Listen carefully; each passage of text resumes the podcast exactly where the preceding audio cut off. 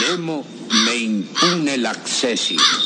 Nemo me impune l'accessi.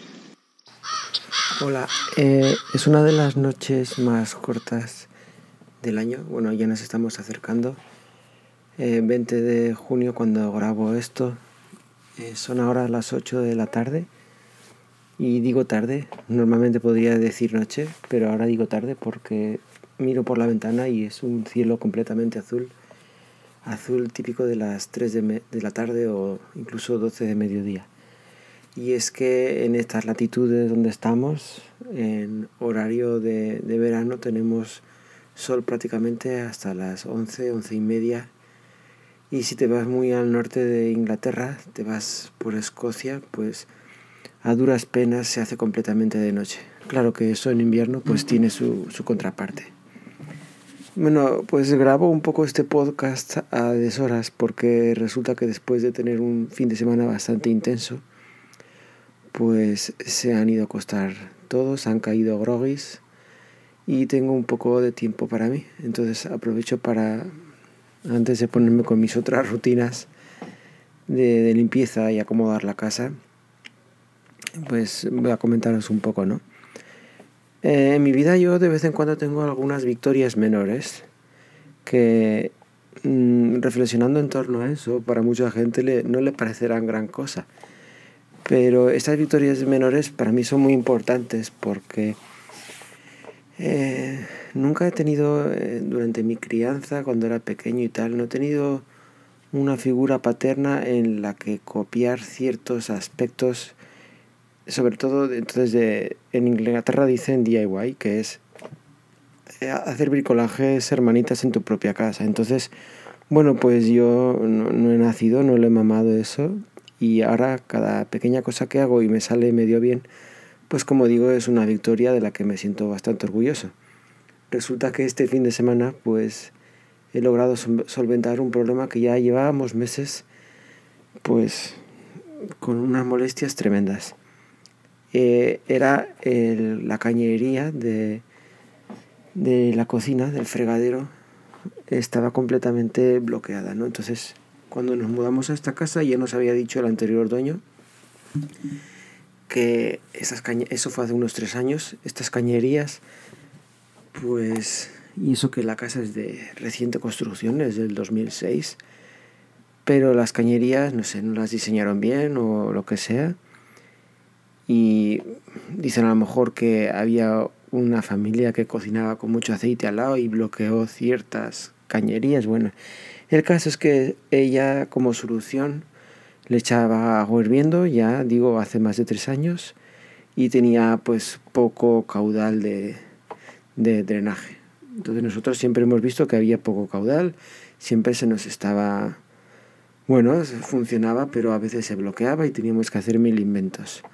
Entonces, originalmente empezamos buscando estas soluciones que venden en las tiendas de en las ferreterías. Entonces venden como una especie de gránulos o un polvo o a veces es un líquido que son destapacaños que lo echas, esperas 6, 7 horas y hace su efecto, ¿no? Entonces, bueno, empezamos probando todo eso, pero no sirvió para nada. Eh, lo siguiente que probamos fue un, lo llaman aquí un snake, que es como una serpiente. Como, como os digo yo, todo esto lo, lo, he aprendido por aquí. En España nunca lo he llegado a utilizar, que es como un tubo me, metalizado, de, era un par de metros de largo. Y está así como eh, una especie de rosca. Haceos cuenta que es como una especie de resorte muy largo. Entonces con eso yo bueno, de, desconecté las tuberías que están debajo del fregadero y tuve acceso directamente a la tubería que se mete por la ventana.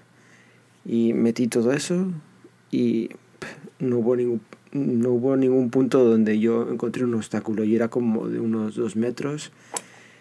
Y bueno, la verdad, bueno, salía a veces un poco de peste, roña, pero poco más. Luego llamamos a un par de años a un fontanero especialista, entonces él lo que trajo fue una solución de ácido, no sé si era ácido clorhídrico, sulfúrico, veto saber, de esos que necesitas una licencia especial para manipularlo. tienen que dar su número de fontanero y solo lo venden así porque creo que puede estar relacionado con ataques de ácido que hay en otros países, entonces está muy muy regulado. Entonces él vino una tarde, recuerdo que yo llevaba un gripazo aquel día, hablando aquí como en el hilo de, del podcast de la semana de esta semana pasada que cuento mis historias y aquí nos hacemos amigos virtuales, bueno, cualquiera puede contactarme por Telegram. Bueno, llevaba un catarrazo y antes del COVID, claro, tremendo, ¿no? Pero ahí el hombre pues vino y estuvo como media hora. Y hasta para el ácido, para trabajar el ácido, le costó una barbaridad, que no, no estaba funcionando. Estuvo media hora y el ácido trabajaba, trabajaba.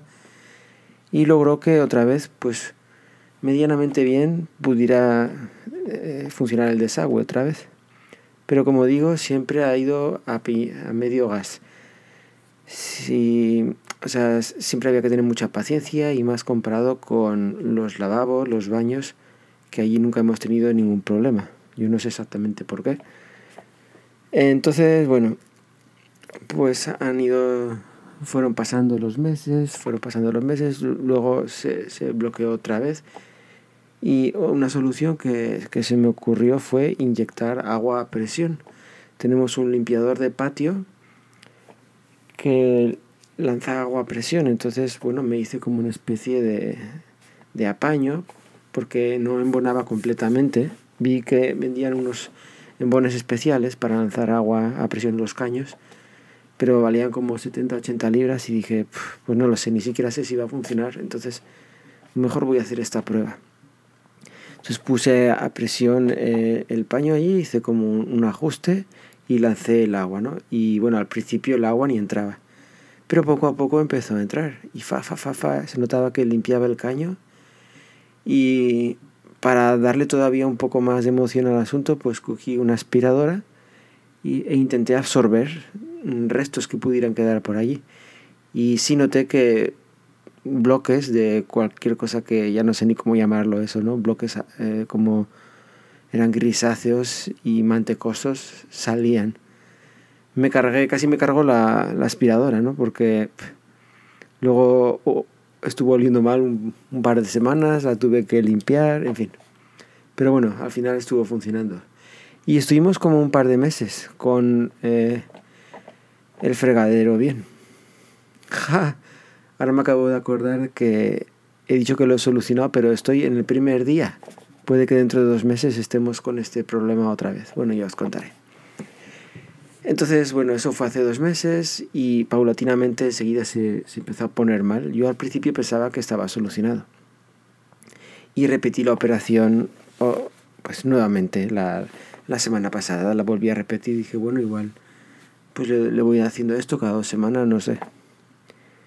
Pero entonces que me pongo a investigar y, veo una herramienta que es bastante curiosa, que lo que hace es... Es una, especie como la serpiente, esta que os he dicho antes, que es como un resorte, pero es un poco más gordo, más, eh, más eh, grueso también, o sea, más ancho.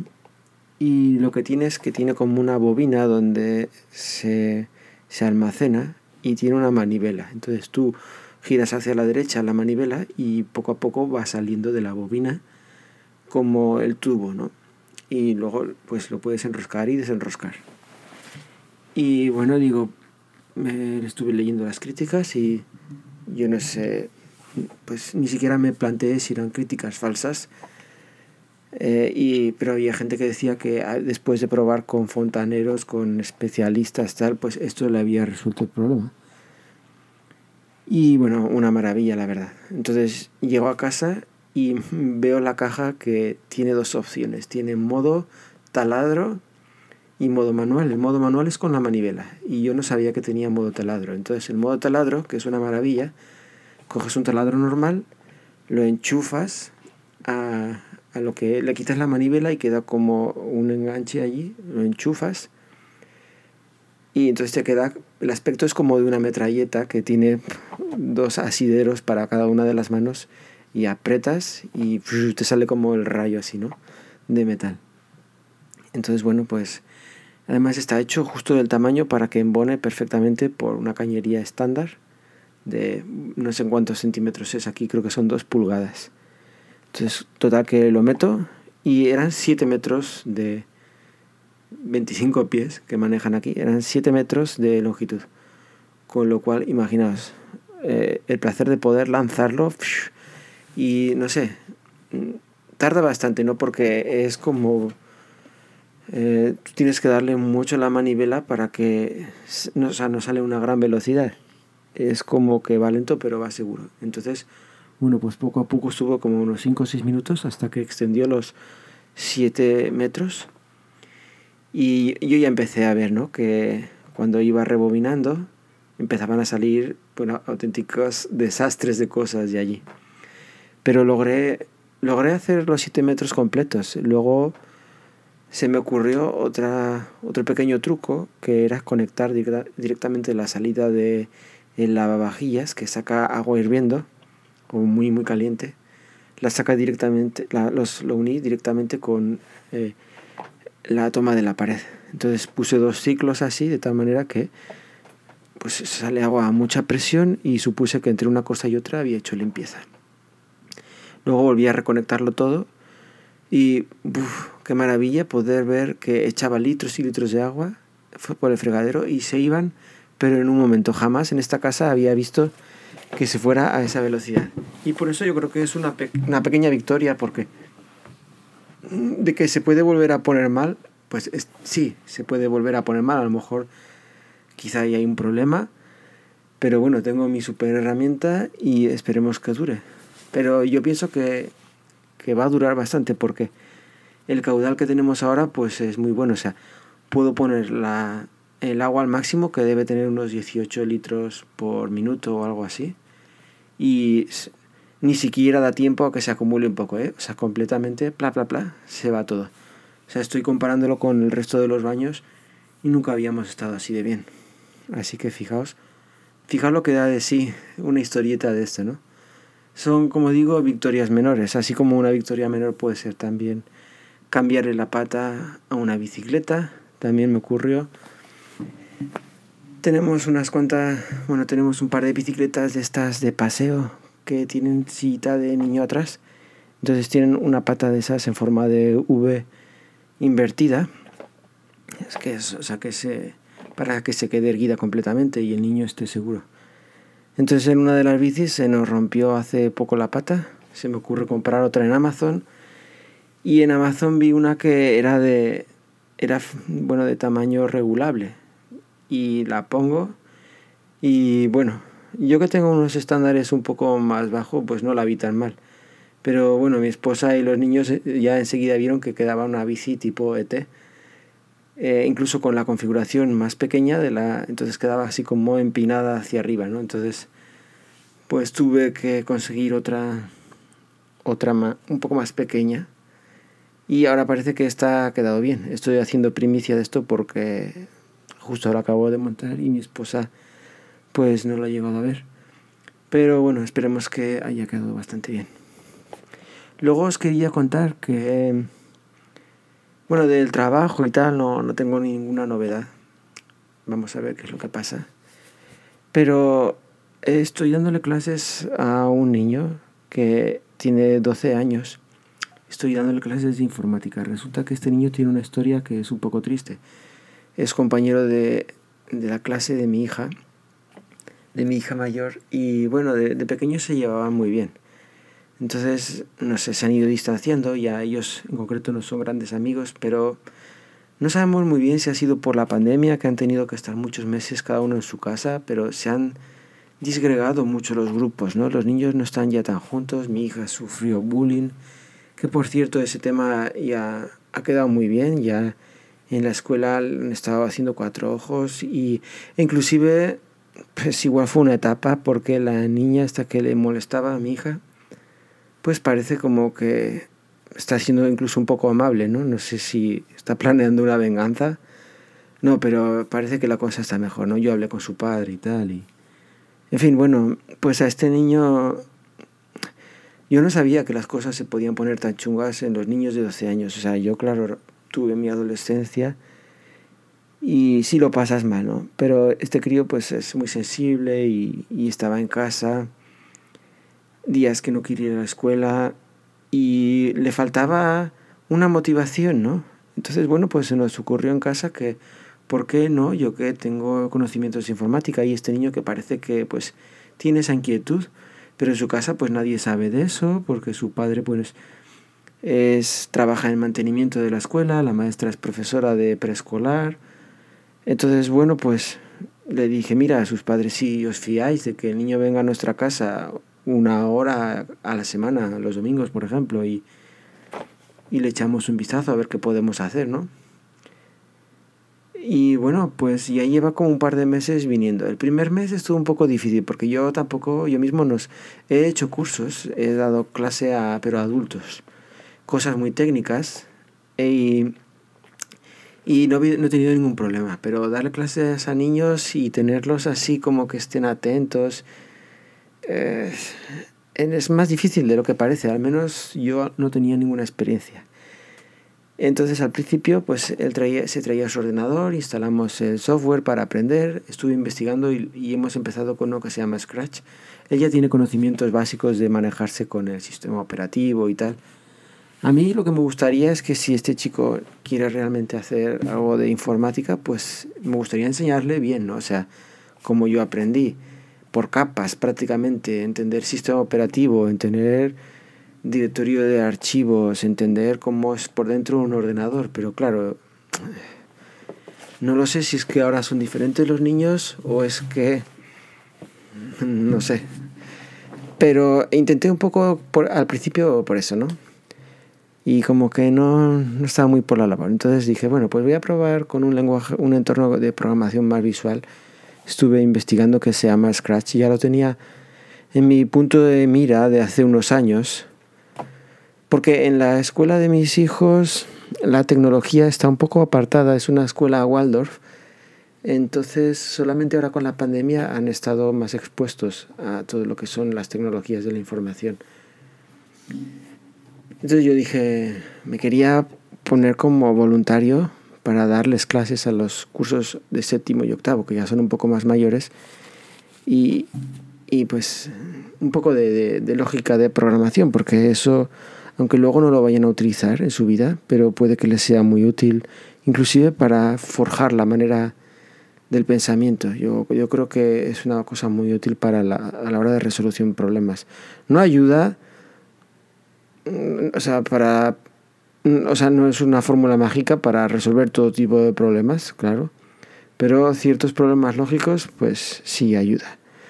Entonces, bueno, me he enrollado mucho. Resulta que con este muchacho eh, empecé a, a, darle clases de, de Scratch. E inclusive con, con, eso al principio pues no me salía tan bien porque empezaba, ¿qué es lo que querría yo aprender de Scratch?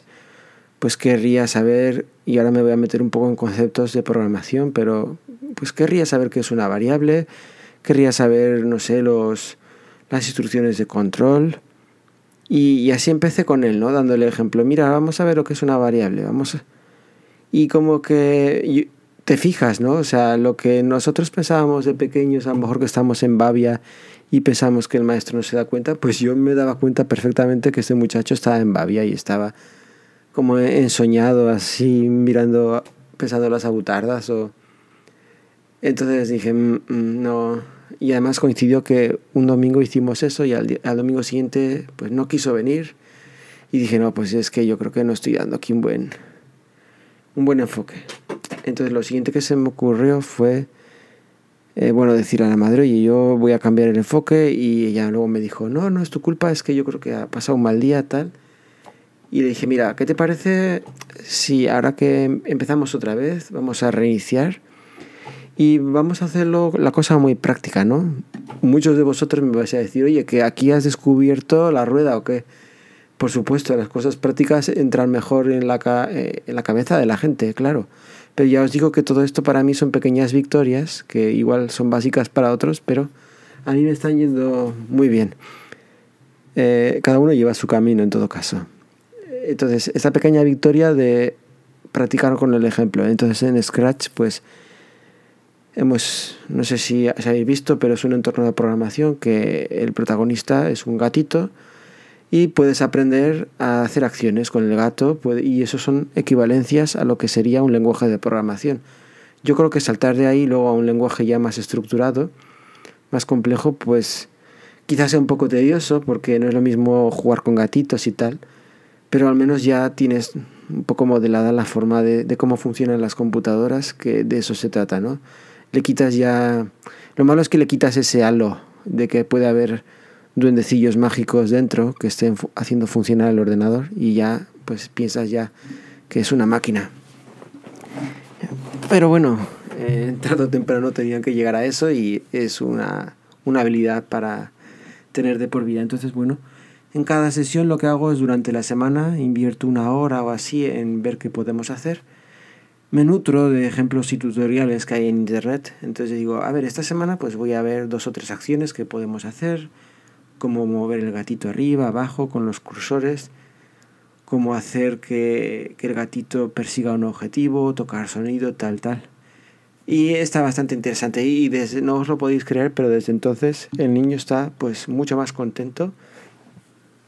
Y yo no me voy a atribuir las pues todas sus mejoras, pero no sé si puedo encender una lucecita en su camino que y lo orgulloso que me sentiría que gracias a eso, pues, no sé, pudiera el niño encontrar su verdadera vocación, ¿no? Y, y que muchas veces es encontrar a la persona adecuada en el momento adecuado que te vaya guiando y, y funcionen así las cosas. A lo mejor tú tienes, la, tienes algo muy bueno dentro de ti, latente, que puede ser Imagínate, puede ser un gran artista, puede ser, no sé, un gran deportista, pero si no se han dado las circunstancias de que tú puedas, de que te lleven de la mano, de que te apoyen y tal, pues es que es una oportunidad que, que se va.